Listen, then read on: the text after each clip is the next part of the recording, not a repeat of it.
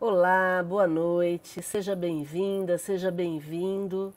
Que bom estarmos juntos no nosso estudo do Livro dos Médiuns, nessa roda de conversa, onde estamos aqui para conversar e nos instruir juntos. Combinado? Então vamos fazer a prece inicial e aí em seguida vamos continuar no capítulo 9 do Livro dos Médiuns.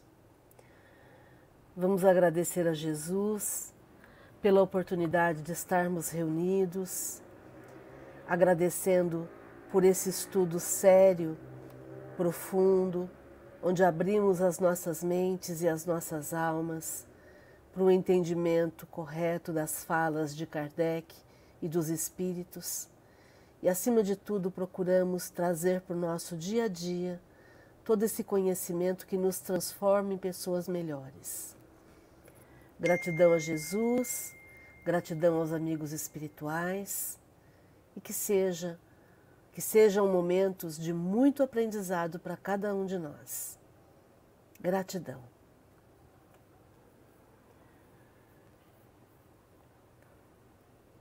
Muito bem, nós estamos aqui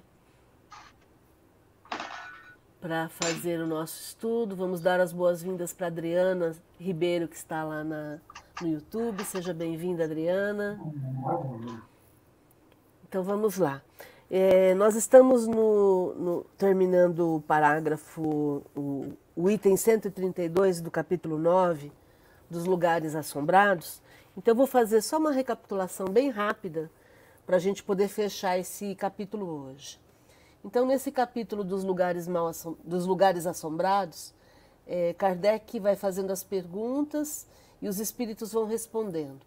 Então, primeira, no primeiro parágrafo da 132, ele pergunta se os espíritos se apegam às coisas ou apenas às pessoas.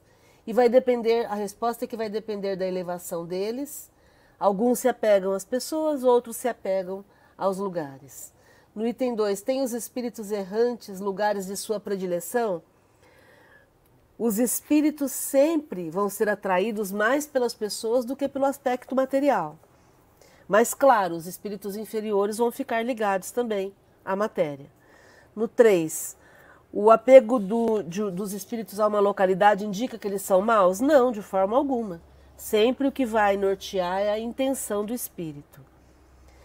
Tem algum, no, no quarto, tem algum fundamento a crença de que os espíritos preferem as ruínas nenhum fundamento. Isso vem da imaginação dos homens, né?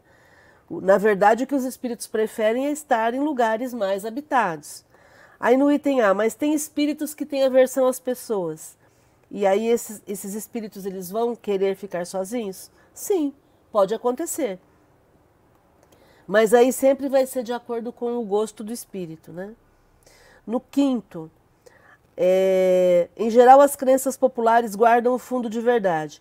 Qual terá sido a origem da crença em lugares mal assombrados? Então, a crença de lugares mal assombrados vem do fato dos espíritos poderem se manifestar. E aí, colocando nisso a imaginação do homem e a, a narrativa poética, os contos supersticiosos, as pessoas, então, quando iam falar da manifestação dos espíritos, usavam a imaginação. E aí criou-se a ideia de que os espíritos preferem lugares abandonados, para habitarem. Né? No sexto, há espírito, há para os espíritos que costumam reunir-se um, um dia ou uma hora preferível? Não. Isso de tempo tem a ver com a vida material, não com a vida espiritual. Né? A marcação de tempo é uma marcação da matéria. Aí no sétimo, e de onde que nasceu então a ideia de que os espíritos preferem é, aparecer né, durante a noite, mais à noite? E a resposta é que isso vem do fato de à noite termos mais silêncio e termos mais o escuro. Aí, juntando com a imaginação humana, a gente fica achando que tem a ver com o anoitecer, né? Daí no item A ele fala, mas e essa predileção, né? Essa ideia de que eles vêm na sexta-feira. E aí, o, por exemplo, né? Que eles vêm na sexta-feira. E a resposta é que isso é, tem muito mais a ver com a cre credulidade do ser humano do que com o fato de ser uma sexta-feira. E uma vez que eles percebam que eles é, estão nos impressionando, eles vão fazer isso para se divertirem, né? No oitavo, os espíritos preferem frequentar os túmulos onde estão seus corpos? A resposta é de que o corpo era apenas uma veste. Acabou o corpo, o espírito não tem mais motivo para estar tá ligado a ele, muito menos ao lugar onde ele foi enterrado. Aí no item A, então eles preferem as preces juntos dos túmulos dos seus corpos. Aí o, o, a resposta dos espíritos é que a prece sempre vai ser uma evocação quando ela é feita de forma é, verdadeira, né? fervorosa, quando ela é feita de forma sincera. É o pensamento e não o objeto material que vai atrair o espírito. Então não é o lugar, é a prece. Não precisa ser no túmulo, é a prece feita de forma fervorosa. No nono, então é falsa crença em lugares mal assombrados? O que os espíritos respondem é que, os, é que existem espíritos que podem ser atraídos para lugares. Eles são atraídos por coisas materiais. E eles podem ser, ser atraídos por determinados lugares. E aí, se nesse lugar acontece algum fenômeno mediúnico, vai parecer que está mal assombrado, mas na verdade ele sempre vai ter um propósito naquele lugar. E aí no item A, então, Kardec pergunta, mas então o que, que faz eles buscarem esses lugares? A simpatia por algumas pessoas que frequentam o lugar. E aí a gente sempre tem que observar a intenção desse espírito. Se ele tem uma intenção boa ou se ele quer, quer prejudicar. Às vezes também ele é atraído como uma punição naquele lugar por alguma coisa que aconteceu ou alguma coisa que, que lembre para ele alguém. No décimo, os lugares assombrados sempre o são por antigos habitantes deles? Não. Às vezes podem ser habitados até por espíritos. É, é, não, sempre não. Às vezes, por quanto se o antigo habitante é um espírito elevado, ele não vai ficar ali. Então, esses, aí no item A ele pergunta: podem estabelecer-se num, num lugar desses para protegerem alguém ou a própria família? Sim, os espíritos podem tudo se eles forem bons, né? Mas aí eles nunca vão se manifestar de maneira desagradável. Eles vão estar ali para proteção, mas não para perturbar. No 11, Haverá alguma história real na história da dama, de, da, da dama branca, né, das, das pessoas que assombram determinados lugares? Mero conto. E aí é óbvio que existem sempre pessoas, espíritos que, que assombram certos lugares, e é isso que dá origem a, aos contos, né? Aí no 12, será racional temerem-se os lugares assombrados pelos espíritos? Não. Os, os espíritos que frequentam certos lugares, produzindo desordens, eles querem antes se divertir diante da credulidade das pessoas. A gente deve se lembrar que em toda parte há espíritos. E eles só assombram certas casas porque encontram ensejo de, de se manifestarem naquele lugar. Então nós fizemos um rápido. Juntamos tudo que a gente aprendeu até agora e vamos continuar no 13. Alguém quer ler para a gente, por favor?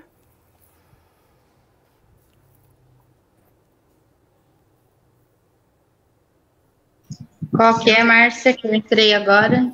O 13. 13, tá haverá meios de, de os expulsar? Ah, porém, as mais das vezes, o que fazem para isso os atrai, em vez de os afastar. O melhor meio de expulsar os maus espíritos consiste em atrair os bons. Atrair, pois, os bons espíritos, praticando todo o bem que puderdes, e os maus desaparecerão, visto que o bem e o mal são incompatíveis. Sede sempre bons, e somente bons espíritos tereis juntos de vós. Ah, há, no entanto, pessoas muito bondosas que vivem às voltas com as tropelias dos maus espíritos? Por quê? Tropelias, travessuras e estrepolias. Se essas pessoas são realmente boas, isso acontece talvez como prova para lhes exercitar a paciência e concitá-las a se tornarem ainda melhores. Fica certo, porém, de que não são os que, os que continuamente falam das virtudes os que mais as possuem.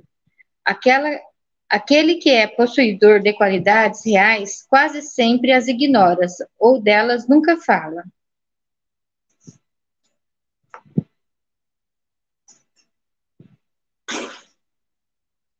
É, aqui, é, esse final aqui é aquilo, né? Que você sempre, eu acho, eu acho que seria isso. Você sempre não precisa falar o que você faz.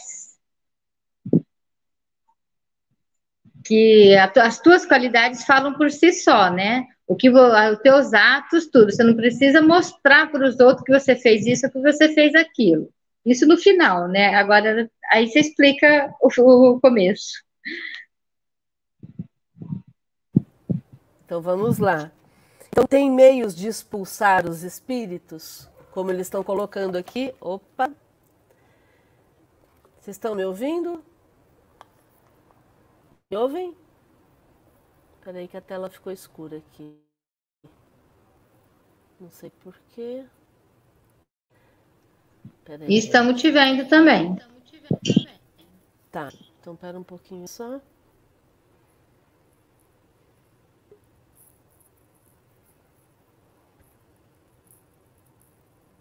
Só um momento, que ah, deu algum problema aqui na tela.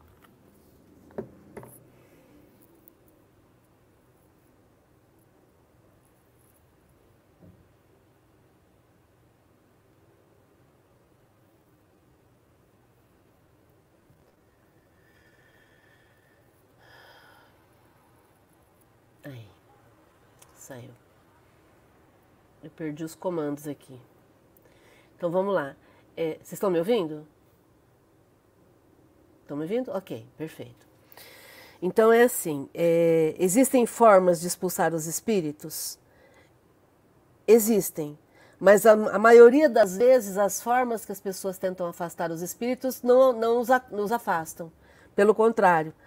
É, por quê? Porque quando eu, eu, as pessoas tentam afastar os espíritos, normalmente elas fazem isso com raiva, elas fazem isso querendo realmente é, expulsar. E não funciona assim. A melhor forma da gente afastar os espíritos é a gente atrair espíritos bons. Então, quando, quando a gente incentiva o bom, o bem, o mal vai embora. Por quê? Porque não tem espaço para ele atuar. Simples assim. E aí, por isso, é que ele pergunta aí no item A é, pessoas muito bondosas que acabam envolvidas com nessas armadilhas de espíritos perturbadores. Mas por quê? Porque será que são bondosas mesmo? Ou será que elas apenas demonstram uma coisa e no fundo elas não são? Porque vamos entender uma coisa. O espírito, ele tem uma condição diferente da gente. Ele enxerga o que a gente sente, ele enxerga o que a gente pensa. Então, exatamente por ele ter acesso a, a aquilo que nós somos de fato, a gente não consegue enganá-los. Quantas vezes na reunião mediúnica, né, vocês que participaram lá, quantas vezes a gente via o espírito desafiando e a gente agia com amor, e aí ele dizia: Olha, eu só vou atender o que você está me pedindo porque eu estou sentindo que você está sendo honesto, que você está realmente querendo me ajudar. Eles conseguem captar a, a nossa profundidade, né? Eles conseguem enxergar a nossa intenção. Então, por isso é que muitas vezes o exorcismo não vai funcionar. Porque se eu faço o exorcismo apenas para mostrar que eu sou melhor que o espírito, que eu sou mais forte do que ele, que eu consigo colocar ele para fora, eu estou armando uma armadilha para mim. Porque ele vai voltar e ele vai voltar com, com mais companhia, né? Aí não sei se alguém quer comentar mais alguma coisa.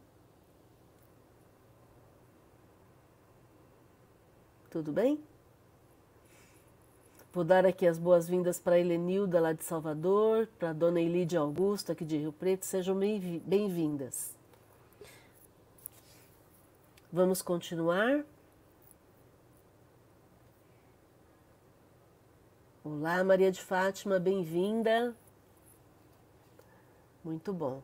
Alguém continua lendo o 14?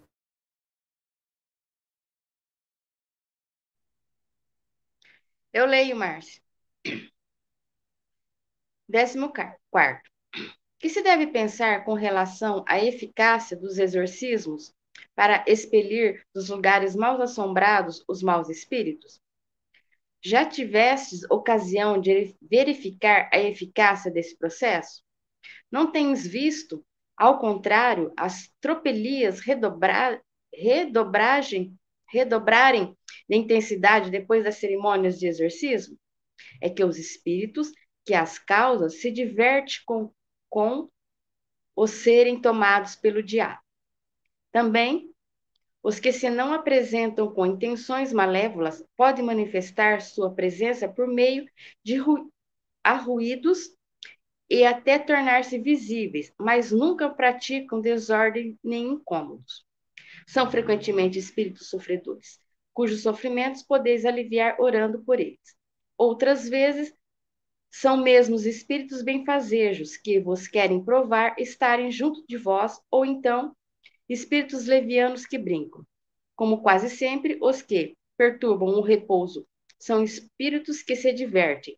O que de melhor tem a fazer, os que se veem perseguidos, é rir do que lhes sucede. Os perturbadores se cansam, verificando que não conseguem manter, meter medo nem incapacitar.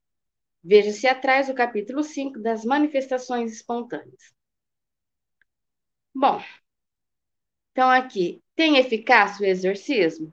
Não, porque os espíritos vão se afastar, como a Márcia já falou, quando você faz uma prece, quando você se, se, torna uma pessoa melhor, que os espíritos bons ficam ao seu lado, os espíritos brincalhões se afastam.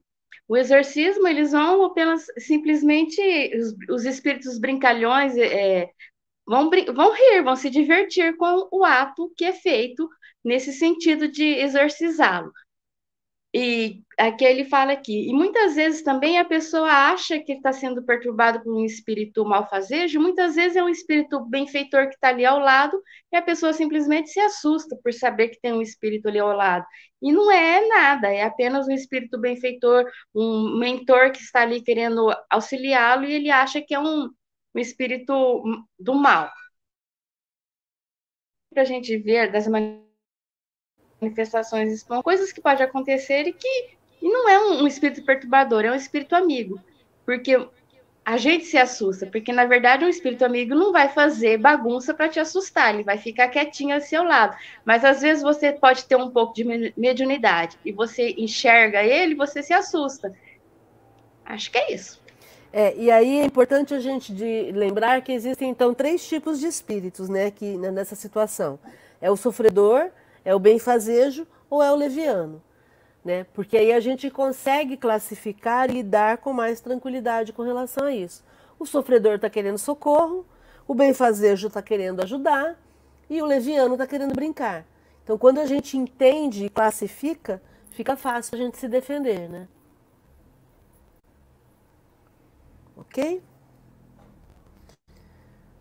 Quer que termine de ler aqui o capítulo? Pode terminar, vamos fechar esse capítulo. Resulta das explicações acima haver espíritos que se prendem a certos lugares, preferindo permanecer neles, sem que, entretanto, tenham necessidade de manifestar sua presença por meio de efeitos sensíveis. Qualquer lugar pode constituir morada obrigatória ou predileta de um espírito, embora mal, sem que jamais qualquer manifestação se produza. Os que se prendem a certas localidades ou a certas coisas materiais nunca são espíritos superiores. Contudo, mesmo que não pertençam a essa categoria, pode dar-se que não sejam maus e nenhuma intenção má alimente. Não raros são até comensais mais úteis do que prejudiciais, porquanto, desde que se interessam pelas pessoas, podem protegê-las. Então, quer dizer, tem espíritos que, tem, que gostam de ficar em certos lugares? Sim, por causa do, do lugar, da, da, da energia que tem o lugar, ele pode ficar ali. Ele necessariamente vai ficar ali para fazer mal, para te assustar? Não. Às vezes ele está ali simplesmente para usufruir do, da energia do lugar. E ele vai ficar quieto ali. E muitas vezes também ele fica ali aproveitando essa energia do lugar e ele até se torna um protetor, ser um protetor da casa. Com a ressalva entendi, de que com a ressalva de que sempre que um espírito fica num lugar, ele não é um espírito superior. Porque nenhum ah, sim, espírito está é predestinado a ficar num lugar. Ele ainda é muito Oi? material. Ele ainda é muito é. material, ele fica muito apegado à matéria ainda. Vamos entender que todo espírito evoluído é livre. Né? O nosso destino é ser espírito livre. Entende? Por isso é que todo tipo de, de apego gera prisão. Né? E se o espírito está apegado ali, ele não, não é um espírito superior. Considerações sobre esse capítulo? Alguém quer fazer algum comentário? Márcia, eu queria falar, fazer um comentário, um, uma, é uma como se fosse uma pergunta, um comentário, e aí você explica aí. É, essa semana, uma pessoa veio até mim falando assim, perguntou, né, porque, que percebeu que uma pessoa do convívio dela, é, ah, não estava querendo bem dela, né? Aí ela pegou e, e aí numa dessas conversas com entre eles, ele, o, o, essa outra pessoa falou para ele assim, ah, você está possuído. Você não está, falou desse, você está possuído, você está com o espírito ruim do lado do teu lado. Falou um monte de coisa para ele, né? Aí eles deram uma discutida lá, eles fala, ele falou, né? Aí ele veio, ele veio perguntar para mim, falou: "O que que eu faço? Eu não sei se é comigo, se é eu que tô, ou se é ele que tá". Ele falou desse jeito. Aí eu falei para ele, falou: "Tem que fazer umas orações, umas orações, né, tanto para você como para ele, porque nenhum de vocês dois, vocês são amigos, vocês não, não querem um, um mal um com o outro, né?" Expliquei para ele. Mas aí ó, ontem ele veio falar de novo comigo, e aí ele, ele pegou e falou, não, ele, os dois acabou falando comigo, né? Só que eles, eles não sabem que os, cada um falou, conversou comigo. E eu sei das histórias dos dois. E um conta uma versão, outro conta outra. E aí eu falei, falei, não, não, ainda eu peguei, falei, não, ele não quer ser o mal. falei, não, não quero ser é, não quero conversa, não sei o quê. Eu fui conversando com eles, falando, né? E, e, e, falando, mas ele fala, um fala que ele quer, que ele está possuído, e o outro fala que ele quer só o mal, que, que é o mal dele. Eu falei, olha, eu não sei o que, que eu posso fazer. Eu falei, eu já fiz orações pelos dois. Ele, eu acho que eles também fizeram um pelo outro, né? Porque eu tentei apaziguar, mas não, não sei, eu fiquei entre. Aí o que, que você me fala? O que, que eu posso mais orientar eles? O que eu podia fazer, eu já fiz, já fiz, já fiz umas preces, já pedi tanto para os dois. Se tiver algum espírito também perturbando algum deles, que eu encaminhei, né? Mas não sei. Não, você já, você já socorreu, é isso mesmo. Eu vou lembrar uma frase do Sartre, onde ele diz que o inferno são os outros. Porque o nosso maior desafio aqui na Terra é a convivência. Entende? Tá tudo bem comigo. A hora que eu encontro alguém, eu vou ter que aprender a lidar com essa pessoa. Vou ter que tolerar, vou ter que ter paciência. E ela também vai ter que tolerar, vai ter que ter paciência.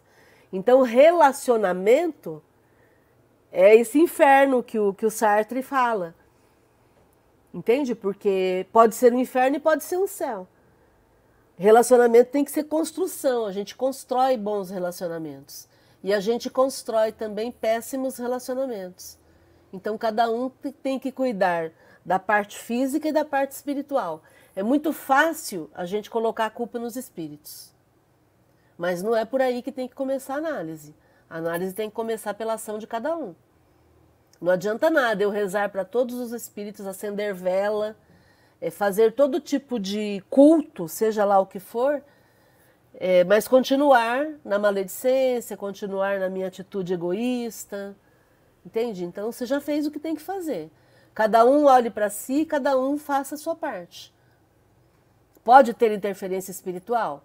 Pode ter e deve ter. Porém, A interferência espiritual só começa quando a gente abre brechas. No momento que eu me cuido e eu me transformo, nenhum espírito me acessa para prejudicar.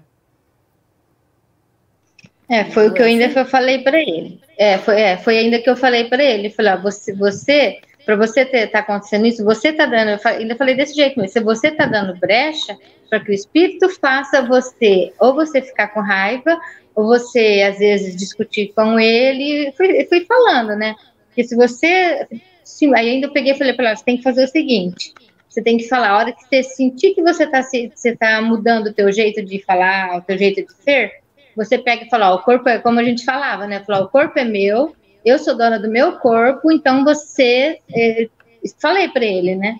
E eu acho que ele deve ter feito, né? Agora não, vamos ver, vamos aguardar, porque às vezes fala, ele fala muito que tem muita gente, é, ah, fala de inveja, de, de às vezes dele ele tá conseguindo as coisas que ele está conseguindo, então ele ele fica meio assim, ele põe muita coisa que que ele não deveria, é, não é afirmar, é positivar. Ele positiva muita coisa que acha que os outros estão fazendo para ele. Ele afirma, né? Valida. É, nunca aconteceu com vocês, comigo já aconteceu, de eu falar alguma coisa para alguém e enquanto eu estou falando eu pensar, gente, mas eu não quero falar isso. Gente, mas não era para fazer assim. Já aconteceu isso com vocês? Comigo já aconteceu algumas vezes. E é legal a gente ter essa consciência de que não sou eu que estou falando. Se eu estou falando uma bobagem e estou agredindo alguém, eu percebo que é uma bobagem, que não está certo, é importante eu ter essa consciência para interromper o processo. Porque o contrário também acontece, mais raramente, mas acontece. Tem hora que a gente dá um conselho para alguém e fala: Nossa, que conselho bom que eu dei, né? E aí é óbvio que não fomos nós, né? É, a gente percebe quando a gente está sendo intuído. Então, tanto para o bem quanto para o mal, a gente muitas vezes é influenciado. Aliás, às vezes não, às vezes a gente é influenciado. E por isso a importância de perceber a influência acontecendo para a gente poder corrigir, para poder interromper, ou para poder dar mais ênfase se for algo bom, né?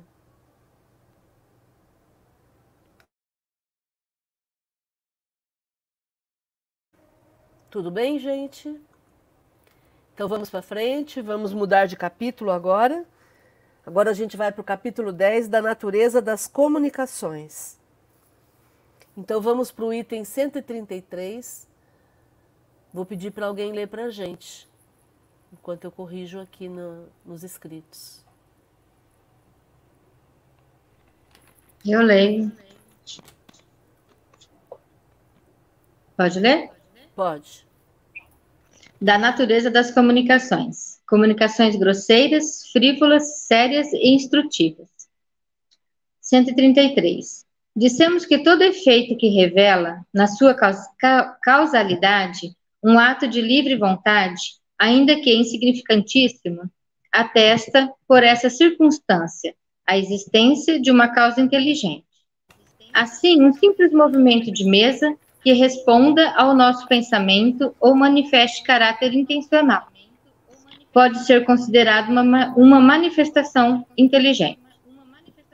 Se a isso houvesse de ficar circunscrito o resultado, só muito secundário interesse nos despertaria. Contudo, já seria alguma coisa o dar-nos a prova de que, em tais fenômenos, há mais do que uma ação puramente material, nula, ou pelo menos muito restrita, muito restrita seria a utilidade prática que daí decorreria. O caso, porém, muda inteiramente de figura quando essa inteligência ganha um desenvolvimento tal, que permite regular e contínua troca de ideias. Já não há, então, simples manifestações inteligentes, mas verdadeiras comunicações. Os meios de que hoje dispomos permitem que, a, que as obtenhamos tão extensas, tão explícitas e tão rápidas como as que mantemos com os homens. Quem estiver bem compenetrado, segundo a escala espírita, o livro dos espíritos, questão 100, da variedade infinita que apresentam os espíritos, sob o duplo aspecto da inteligência e da moralidade, facilmente se convencerá de que há de haver diferença entre as suas comunicações, de que estas hão de refletir a elevação ou a baixeza de suas ideias, o saber e a ignorância deles, seus vícios e suas virtudes, que, numa palavra, elas não se hão de assemelhar mais do que as dos homens, desde os selvagens até o mais ilustrado europeu. Em quatro categorias principais que se podem grupar, os, os, os matizes que apresentam, né, os matizes que apresentam. Segundo seus caracteres mais acentuados, elas se dividem em grosse, grosseiras, frívolas, sérias e instrutivas. Você explica? Vamos lá, então. Então, as comunicações elas podem ser grosseiras, podem ser frívolas, podem ser sérias e podem ser instrutivas. É o que a gente vai estudar aqui, né? Aí no 133 ele está explicando que é, todo efeito tem uma causa e todo efeito inteligente ele tem que ter uma causa inteligente. Então, quando a gente fala que a mesa pode se mexer, isso é um efeito. Agora, quando a gente fala que a mesa pode se mexer porque eu pedi para a mesa se mexer, isso é um efeito inteligente. Atendeu a um, a um comando meu. Então, aí ele coloca que quando a gente começa a entender essa inteligência por trás do fenômeno, a gente começa a entender melhor como acontecem as comunicações. Quando a gente, além de ter um efeito inteligente, esse efeito é regular e é contínuo, Aí a gente pode estabelecer uma comunicação. Então, as mesas se mexem, as mesas se mexem porque eu peço para elas se mexerem, e as mesas se mexem de forma regular, de tempos em tempos, conforme a gente combina, e de forma contínua. Então, ela continua acontecendo dia após dia. Aí a gente vai estabelecer, então, um processo de comunicação com os espíritos. Agora, além da, do fato dessa comunicação ser possível, a gente sabe que existe, existem diferenças entre as comunicações. Por que, que existem diferenças? Porque nós temos inúmeras pessoas diferentes no universo, no mundo. E aí, então, em função disso, as comunicações têm que ser diferentes também. E aí elas vão refletir elevação ou baixeza de ideias, o saber ou a ignorância dos espíritos e os vícios ou as virtudes desses mesmos espíritos. Então, por isso é que ele divide em quatro tipos: grosseiras, frívolas, sérias e instrutivas. As grosseiras a gente vai ver que são aquelas, a gente vai ler agora, né? Que elas chocam a, os bons modos, né? As frívolas são aquelas que não são sérias. As sérias já são as sérias, como a gente disse, e as instrutivas, elas são mais do que sérias, elas trazem um entendimento, um conhecimento muito mais profundo. Então agora a gente vai ler uma por uma. Antes da gente ler, eu só quero fazer um comentário que a Elídia fez aqui no YouTube. A Elídia dizendo que conhece uma pessoa que constantemente os espíritos se aproximam dela e aí essa pessoa repele com grosseria. E aí, como resultado, constantemente esses espíritos continuam ao lado da pessoa. E aí Lídia dá os conselhos para ela, mas ela não muda. Então, a grosseria a gente sabe que não é uma boa escolha para poder afastar os espíritos, né? A firmeza, sim, mas a grosseria nunca. Né? A grosseria não vai resolver. Vamos ler o próximo, então? Quem leu o 134, por favor? Vamos lá? Eu leio, Márcia. Por favor. 134. Comunicações grosseiras são concebidas em termos que chocam o decoro. Só podem provir de espíritos de baixa estofa, ainda cobertos de toda a impureza da matéria e em nada diferente das que provenham de homens viciosos e grosseiros.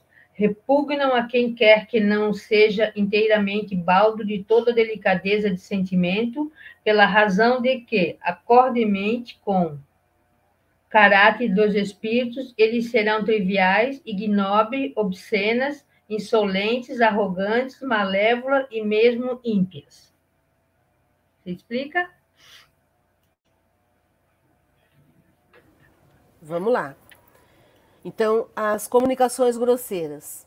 Então, elas chocam o decoro, elas chocam as boas maneiras, né?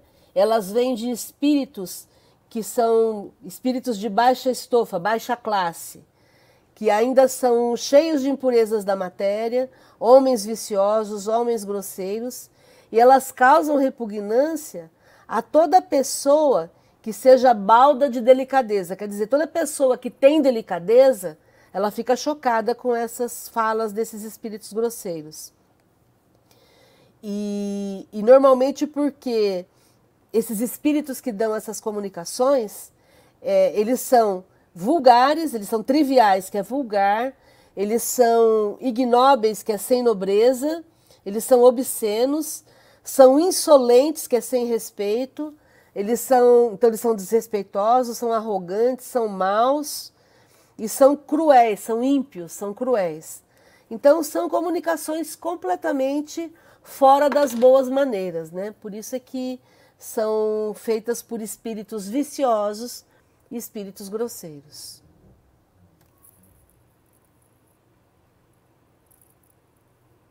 Vamos lá então agora, vai ser o 135. Alguém quer fazer algum comentário? Então vamos para o 135. Quem quer ler? Eu leio, Márcia. Por favor, Rê. 135. As comunicações frívolas emanam de espíritos levianos, zombeteiros ou brincalhões, antes maliciosos do que maus, e que nenhuma importância ligam ao que dizem. Como nada de indecoroso encerram, essas comunicações agradam a certas pessoas, que com elas se divertem, porque encontram prazer nas confabulações fúteis em que muito se fala para nada dizer. Tais espíritos saem-se às vezes com tiradas espirituosas e mordazes, e, por entre façáceis, façáceis vulgares, dizem não raro duras verdades, que quase sempre ferem com justeza. Em torno de nós, os espíritos levianos, que de todas as ocasiões aproveitam para se intrometerem nas comunicações. A verdade é o que menos se os preocupa. Daí, o maligno encanta com a, que acham em mistificar os que têm a fraqueza e mesmo a presunção de neles crer sob, sob palavra. As pessoas que se comprazem com, nesse gênero de comunicações, naturalmente, dão acesso aos espíritos levianos e falaciosos. Delas se afastam os espíritos sérios, do mesmo modo que na sociedade humana os espíritos os homens sérios evitam a companhia de doidivanas. Bom, aqui a comunicação frívola, ela é um pouco diferente da grosseira, mas também é uma comunicação sem, sem proveito, né? Ele, ele quer brincar, mas às vezes nessas brincadeiras ele fala o que ele quer, que ele fala aqui, né? Que muitas vezes ele fala duras verdades que ferem com justeza.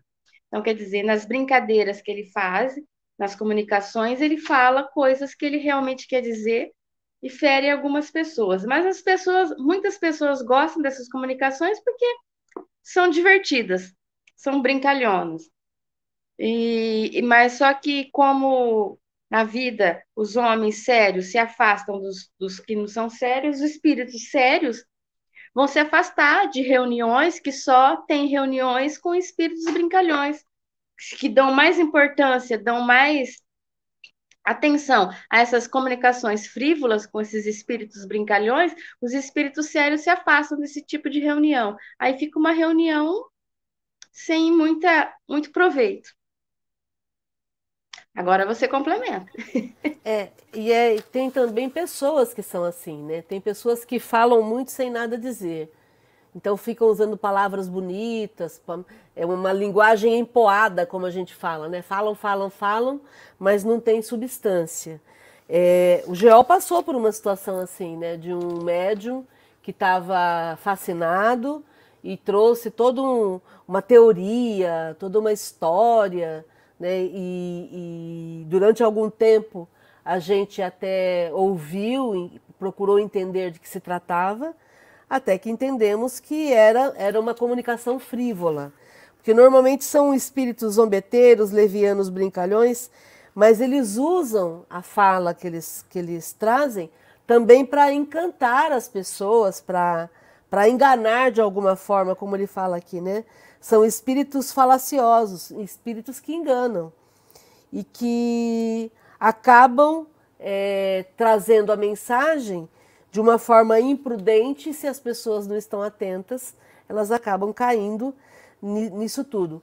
O importante aqui é que a verdade para esses espíritos é o que menos importa. Então eles vão criar a verdade deles, né? vão criar a história que eles acreditam e enquanto tiver alguém que os ouça, eles vão continuar falando, né? Enquanto tem plateia, eles vão continuar falando. Eu ia falar isso. Enquanto tem plateia, eles vão continuar ali. Exatamente. Tudo bem até aí, gente? Comentários? O pessoal do YouTube está quietinho. Então vamos continuando. Agora a gente vai para o 136. Alguém quer ler para nós? Eu leio. 136. As comunicações sérias são ponderosas quanto ao assunto e elevadas quanto à forma. Toda comunicação que, isenta de frivolidade e de grosseria, objetiva um fim útil, ainda que de caráter particular, é, por esse simples fato, uma comunicação séria. Nem todos os espíritos sérios são igualmente esclarecidos. Há muita coisa que eles ignoram e sobre que podem enganar-se de boa fé. Por isso é que os espíritos verdadeiramente superiores nos recomendam de contínuo de sub, que submetamos todas as comunicações ao crivo da razão e da mais rigorosa lógica. No tocante a, comuni as, a comunicações sérias, cumpre se distinguam as verdadeiras das falsas, o que nem sempre é fácil, porquanto exatamente a sombra da elevação da linguagem é que certos espíritos presunçosos ou pseudo-sábios procuram conseguir a prevalência das mais falsas ideias e dos mais absurdos sistemas.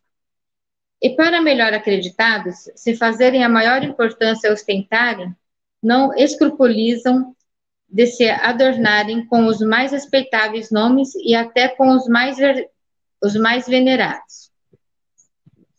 Esse um, dos, esse um dos maiores escolhos da ciência prática.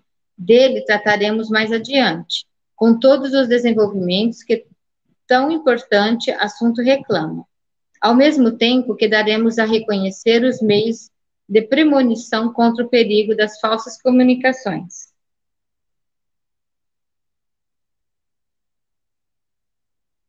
Você explica? Vamos lá, então. Então, as comunicações sérias são ponderosas quanto ao assunto e elevadas quanto à forma. Ponderosas é potentes. Então, as comunicações sérias elas são potentes são fortes no assunto e são elevadas quanto à forma. O que é a forma? É a forma como são escritas. Então, é, um espírito sério nunca vai usar palavrão, o espírito sério sempre vai usar uma linguagem respeitosa, sempre vai se, se, se dirigir a alguém com respeito.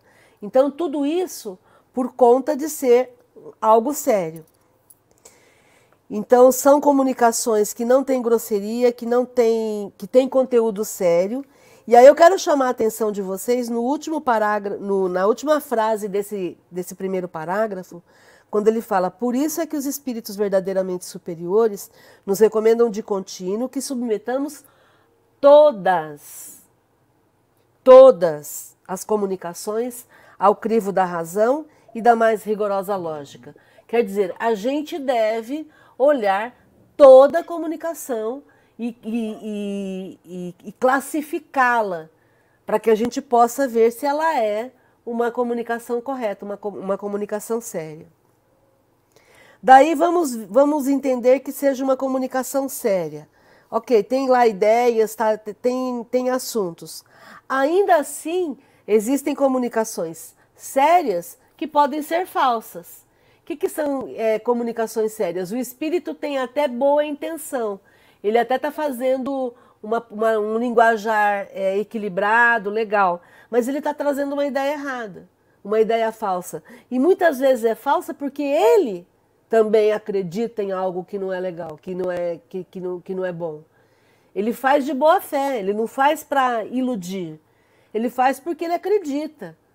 Entende?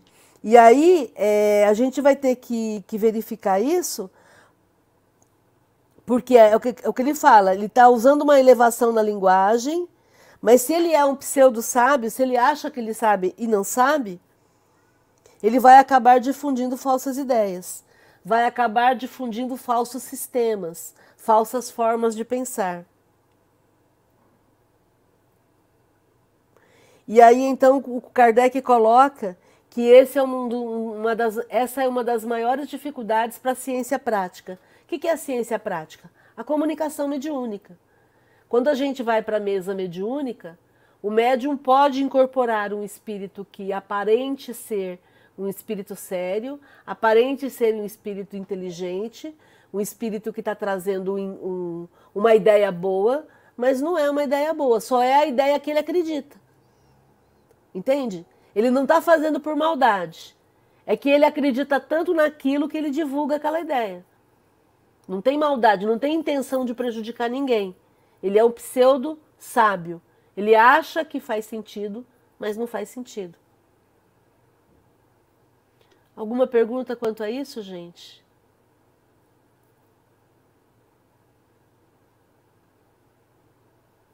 Tudo bem? Vou dar aqui as boas-vindas boas para o Uraí Barroso, seja bem-vindo. E aí vamos para mais um item, item 137. Eu leio, Márcia. Por favor, Malu.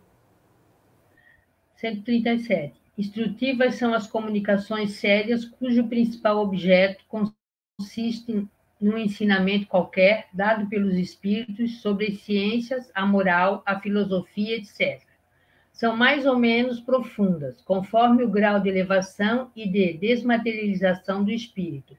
Para se retirarem frutos reais dessa dessas comunicações, preciso é que elas sejam regulares e continuadas com perseverança. Os espíritos sérios se ligam aos que desejam instruir-se e lhes secundam os esforços, deixando os espíritos levianos a tarefa de divertirem os que em tais manifestações só vêm passageira distração. Unicamente pela regularidade e frequência daquelas comunicações se pode apreciar o valor moral e intelectual dos espíritos que as dão e a, confi a confiança que eles merecem. Se para julgar os homens se necessita a experiência, muito mais ainda é esta necessária para se julgarem os espíritos qualificando de instrutivas as comunicações, supômo-las verdadeiras, pois o que não for verdadeiro não pode ser instrutivo.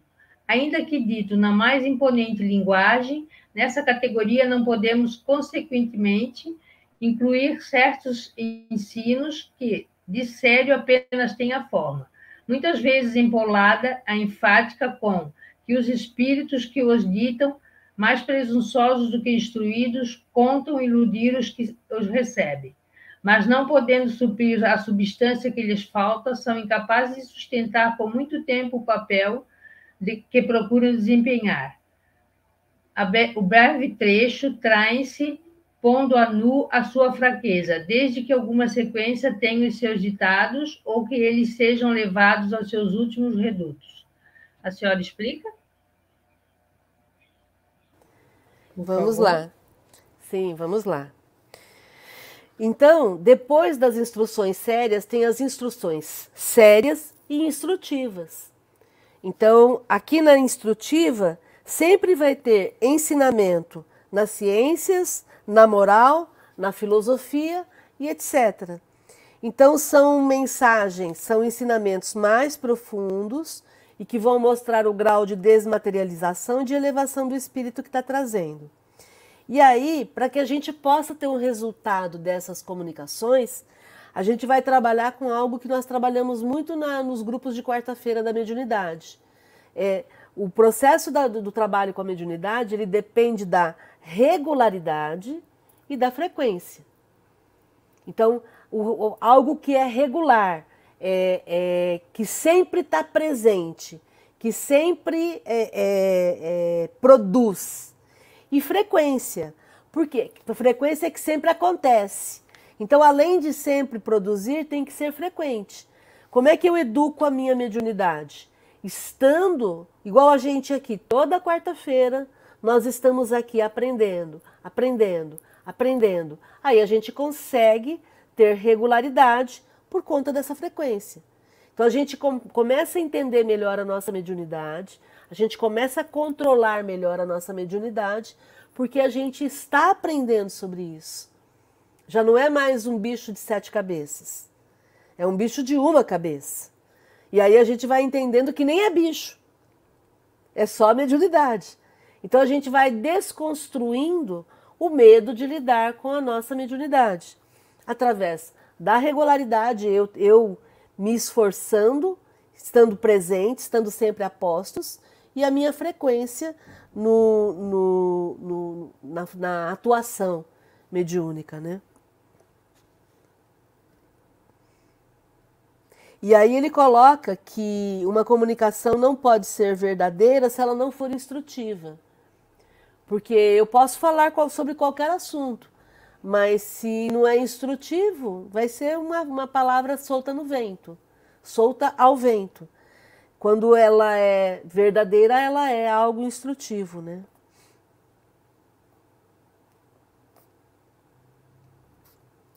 Outra colocação que ele faz é que o espírito pode até trazer um ensinamento sério, numa comunicação séria, mas se não tem substância, não se mantém. Então, por exemplo, eu posso trazer uma teoria completamente é, é, errada. Eu posso falar, por exemplo, eu vou dizer que a, a, a Terra não, não gira em torno do Sol, é o Sol que gira em torno, é, é o eu posso dizer que não é a Terra que gira em torno do Sol, é o Sol que gira em torno da Terra. Eu trago essa teoria e eu explico ela com palavras bonitas e tudo mais. Mas aí eu não consigo provar isso, então eu não tenho substância para comprovar isso. Ou então que a Terra é plana, né? Ah, eu tenho certeza que a Terra é plana, mas aí eu preciso provar que a Terra é plana.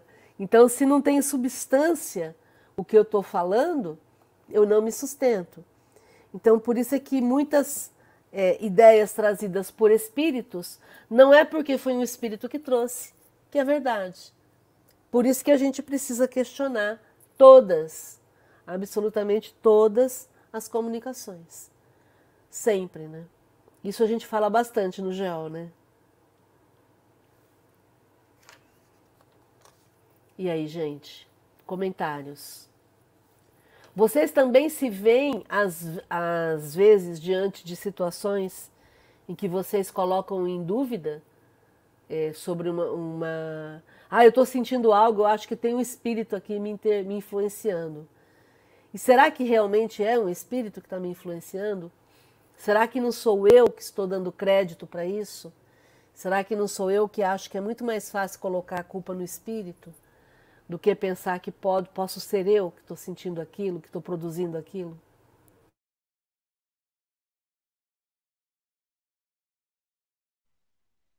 Por isso o estudo, né? Para a gente poder aprender a lidar com tudo isso, né?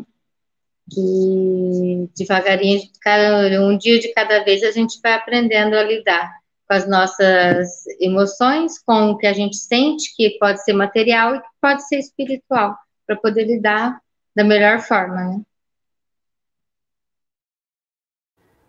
Sempre pensando que primeiro pode ser, pode ser material, né? Pode ser físico. Ah, eu tô com uma dor de cabeça. Ah, será que a minha dor de cabeça é influência espiritual porque hoje é dia de reunião mediúnica? Não, eu estou com dor de cabeça, deixa eu pensar o que, que eu comi, deixa eu pensar se não é o meu corpo que está com a dor de cabeça.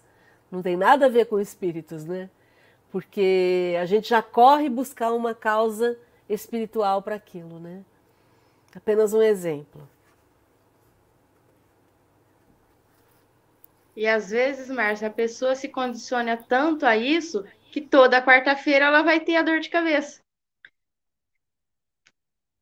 Porque ela fica condicionada. Não, é quarta-feira eu, eu tenho influência, então vou ter a dor de cabeça. Então toda quarta-feira ela vai ter a dor de cabeça. Hoje é dia de ter dor de cabeça, né? Assim? Igual aquela pessoa que, ah, agora que eu menstruei, me ensina como é que eu faço para ter TPM, né? Não é? Como se todo mundo precisasse ter a, a, a, o desconforto da TPM, né? Muito bom. Vamos ao último item agora, 138. Deixa eu corrigir aqui. Quem quer ler para nós? Eu leio. Ok. 138. São variadíssimos os meios de comunicação. Atuando sobre os nossos órgãos e sobre todos os nossos sentidos, podem os espíritos manifestar-se à nossa visão por meio de, das aparições, ao nosso tato por impressões tangíveis, visíveis ou ocultas, à audição pelos ruídos, ao olfato por meio de odores sem causa conhecida.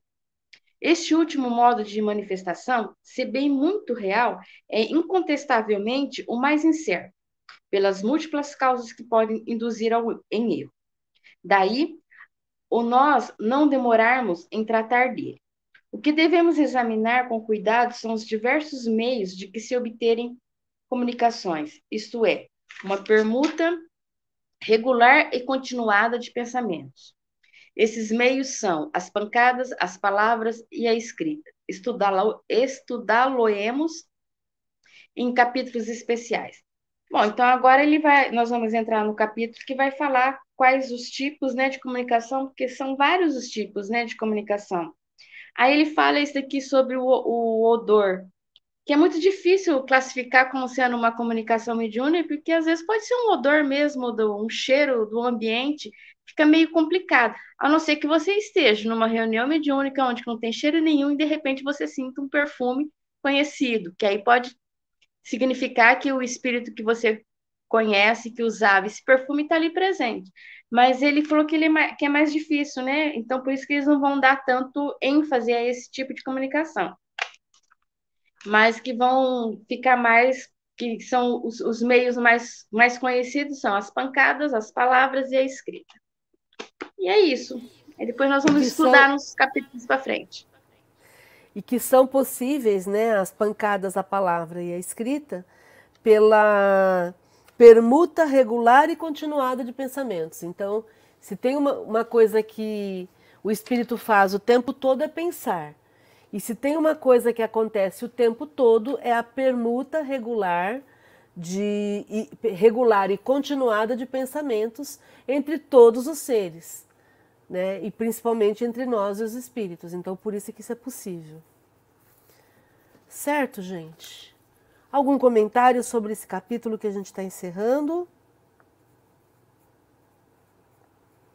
Então, nós vamos encerrar aqui e vamos começar capítulo novo na próxima semana.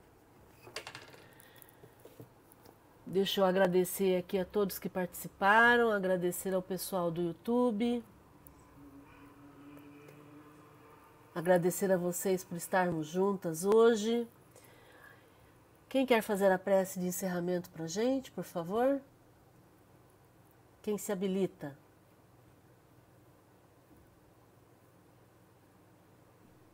Vamos lá. Vamos lá. Agradecemos a oportunidade de estarmos no estudo com Kardec, com espíritos amigos que aqui se encontram para nos proporcionarmos o entendimento dessa doutrina. Que possamos agradecer por todos os momentos de alegrias, de oportunidade em nossas vidas. Gratidão por tudo. Que assim seja. Muito bom, Dri. Valeu, gente. Fiquem bem. Até a próxima.